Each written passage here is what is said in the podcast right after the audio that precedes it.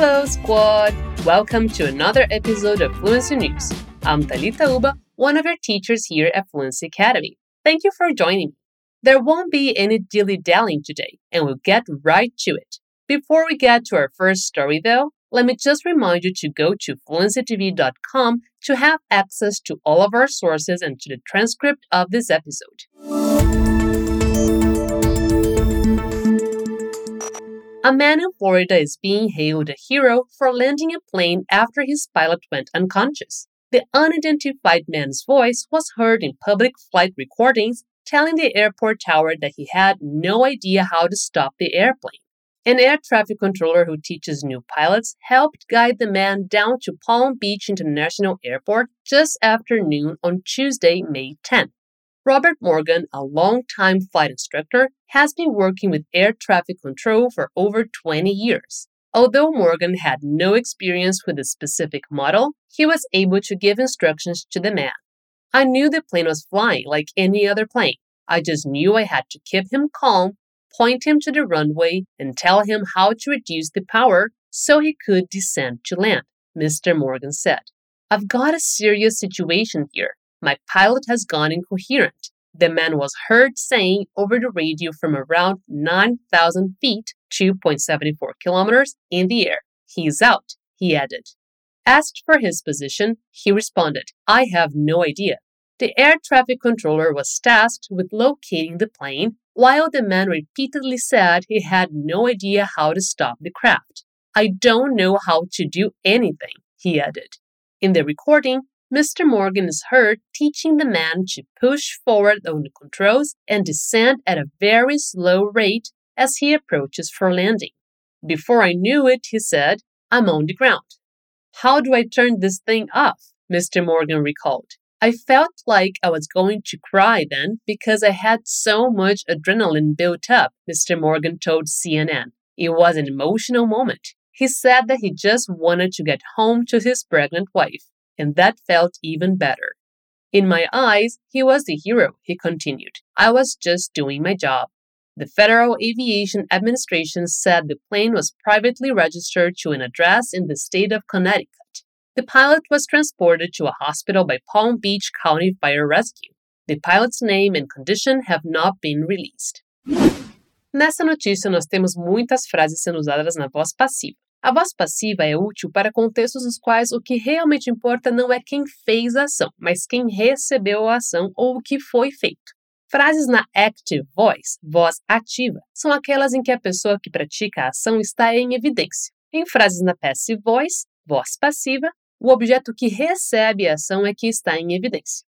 Em notícias, muitas vezes o acontecimento tem mais evidência do que as pessoas envolvidas, e por isso é comum vermos o uso dessa estrutura em textos jornalísticos. Nessa história, principalmente, como não sabemos o nome do homem que conseguiu pousar o avião, o foco precisa estar no que foi feito e não em quem o fez. Essa estrutura pode ser formada usando o verbo to be e o past participle do verbo seguinte.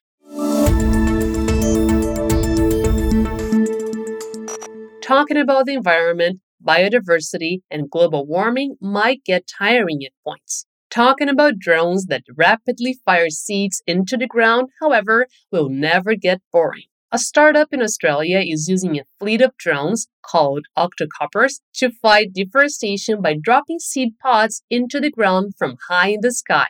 Airseed technology is fighting deforestation by combining artificial intelligence with specially designed seed pods. Andrew Walker, CEO and co founder of Airseed Technology, said that each of the drones can plant over 40,000 seed pods per day and they fly autonomously. In comparison to traditional methodologies, that's 25 times faster, but also 80% cheaper, he said. The pods are made using waste biomass, providing a carbon rich coating that protects the seeds from birds, insects, and rodents. Once in the air, the drones navigate fixed flight paths, planting to predefined patterns and recording each seed's coordinates. This allows Airseed to assess the health of their trees as they grow. We're being very mindful of the fact that we need to restore soil health, we need to restore microbial communities within the soil, and we need to restore primary habitat providers for animals, continues Walker, who believes the sky's the limit for the drone based technology.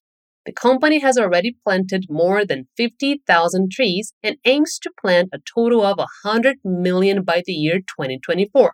How cool is that? That's definitely a conversation started if we've ever seen one.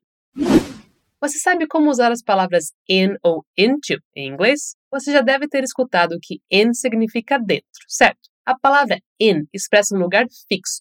A palavra into, no entanto, é utilizada para expressar movimento ou direção. Poderíamos traduzir como para dentro, por exemplo.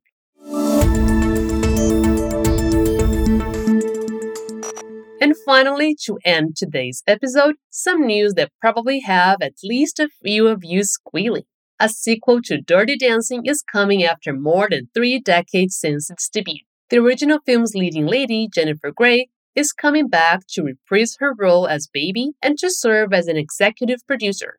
Lionsgate CEO Jon Feltheimer confirmed the news back in 2020, but more details are now emerging, including the release date of the film. Elizabeth Chomko and Jonathan Levine were tasked with co writing the script, and Levine will also direct the sequel. Sadly, Patrick Swayze, who was Grey's co-star, passed away from pancreatic cancer in 2009 and will not be shown on screen. Variety has, however, reported that the filmmakers are in conversations with Swayze's estate to incorporate the actor's presence in some way.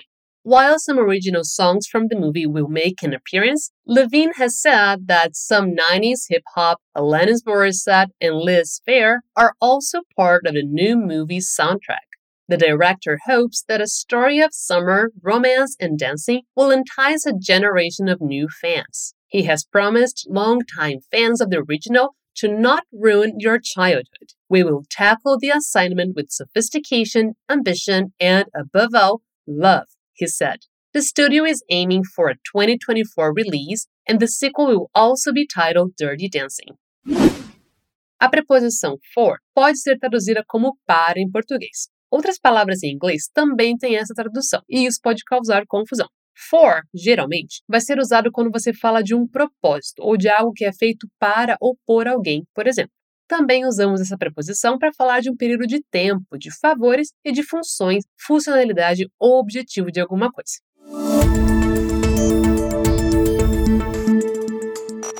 That was our last story of the day. Did you get the reference in the title? Fans of the original movie are going to have the time of their lives with that one. E se você quiser ter aulas com os melhores experts de influência de idiomas do mundo, se inscreva na nossa lista de espera. Assim, você vai ficar sabendo quando abrirem novas vagas na turmas de inglês, espanhol, francês, italiano, alemão, japonês, mandarim e coreano. Para não ficar de fora, aperte o link na descrição desse episódio e faça sua inscrição 100% gratuita. There's a new episode of Fluency News every week, and we'll be waiting for you. See you soon. Bye.